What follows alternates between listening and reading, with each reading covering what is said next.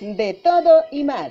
Escúchanos cada semana y haz de este tu programa favorito. Trayectorias artísticas, notas interesantes, noticias de Hollywood. Conducción, Cristi Odet, Nelson Enríquez desde Venezuela y Nora Guadalupe. Búscanos en Spotify y plataformas. De todo y más.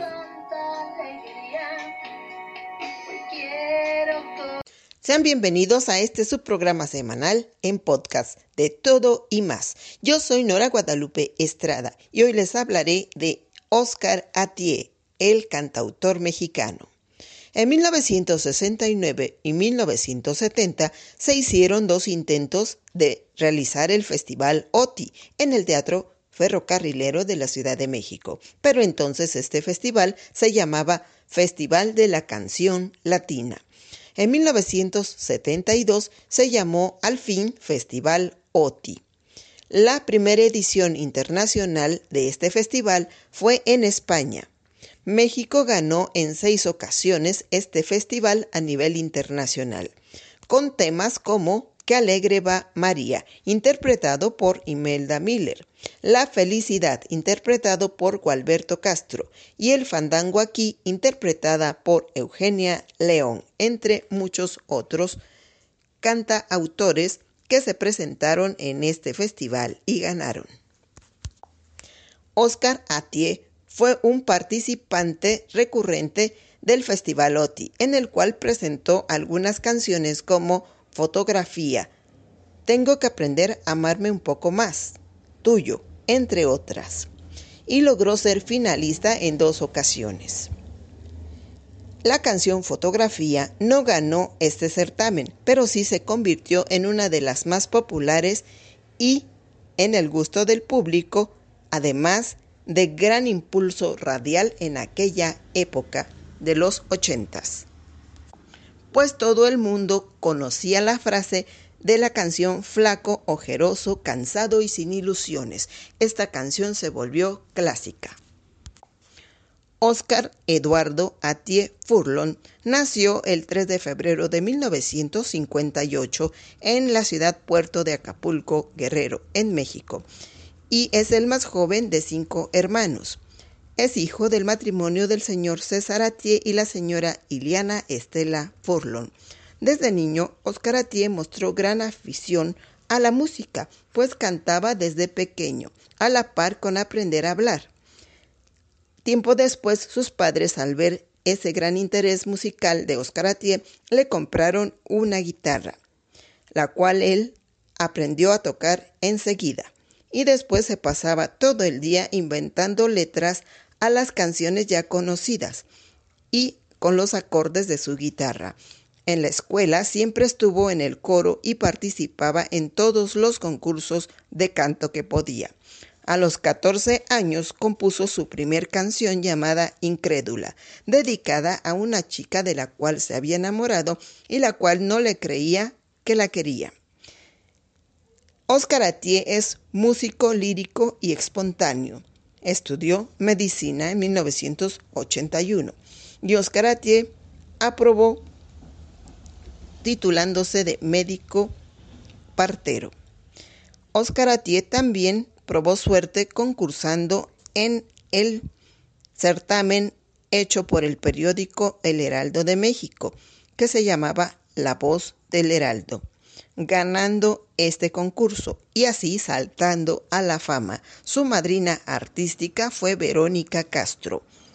Por todos estos logros le dieron de premio la grabación de un disco de larga duración en discos Gama, que se editó y lanzó en 1982. Y su primer éxito radial de este disco fue Perdóname por no poder quererte más canción que formó parte de los éxitos de ese año. También en ese disco estuvo la canción Conóceme, que le dio nombre a toda la grabación. Este disco tuvo varios éxitos y así su carrera musical fue en ascenso, teniendo gran aceptación también en la televisión cuando se presentó en el programa legendario Siempre en Domingo. Oscar Atié grabó en un periodo de 1982 a 1991 11 discos, con canciones como Quiero llenarme de ti, Rutinas, Pregúntale, Amigos míos, Cada vez que te acercas, El muchacho de los ojos tristes. También otro sonado éxito de Oscar Atié fue Tengo que empezar a amarme un poco más, canción con la cual concursó en el certamen de la OTI 84, logrando ser finalista. También tuvo otros éxitos más en este festival, como ya lo mencioné. Su canción más reconocida y popular fue sin duda alguna Fotografía, por la cual la gente lo reconoce aún en esta época. Esa canción tenía una gran carga emocional y romántica, pues se podía ver muy conmovido a su intérprete Oscar Atié cuando pasaba a interpretarla en algún programa. Oscar Atié hizo varias colaboraciones, tanto de composición como de canto, con Alex Sintex, Omar Alfaro, Lorena Tassinari y varios compositores más. También hizo duetos con Yuri y Laura Flores. Actualmente, Oscar Atié se encuentra retirado del medio artístico, dedicado a sus empresas y a su carrera de médico. Continuamos en este programa. ¿Qué tal amigos de su programa de Todo y Más?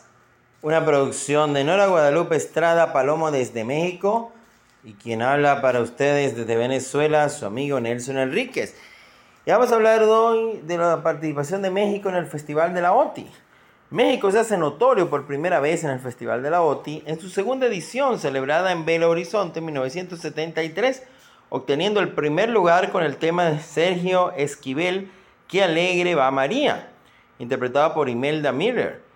Ello tras haber sido descalificados en la primera edición de 1972 por presentar un tema de corte político llamado Yo no voy a la guerra, interpretado por Alberto Ángel El Cuervo. México ha quedado un total de cinco veces en tercer lugar, en dos ocasiones en dos lugares, y en seis ocasiones se ha llevado la corona del festival. Televisa registra la, mejor cantidad, la mayor cantidad de triunfos en la historia del certamen, seis en total, al igual que España. El primero fue en 1973, luego en 1975, eh, en el cuarto festival celebrado en San Juan de Puerto Rico, consigue un nuevo triunfo de la mano de Gualberto Castro, y La Felicidad, compuesta por Felipe Gil. Diez años después, en la edición de 1985, celebrada en Sevilla, México volvió a salir triunfante con el tema El Fandango aquí, del compositor Marcial Alejandro, con arreglos de Eduardo Magallanes y la dirección de orquesta de Chucho Ferrer, interpretada por la cantante rey folclórica Eugenia León. Dos días después del terremoto de México de 1985. En esta edición la votación había terminado en un triple empate entre México, Ecuador y Argentina, empate que el jurado acabó resolviendo a favor de México. Posteriormente, en 1989, en Miami, Ana Lee lograba la cuarta victoria azteca con el tema Una canción no es suficiente, y es un hecho inédito. En 1990, México volvió a dar la campanada con la interpretación del romántico tema Un bolero, en la voz de Carlos Cuevas en Las Vegas. Finalmente, en 1997, Iridian lograría el sexto y último triunfo mexicano en Lima, con la canción Se diga lo que se diga.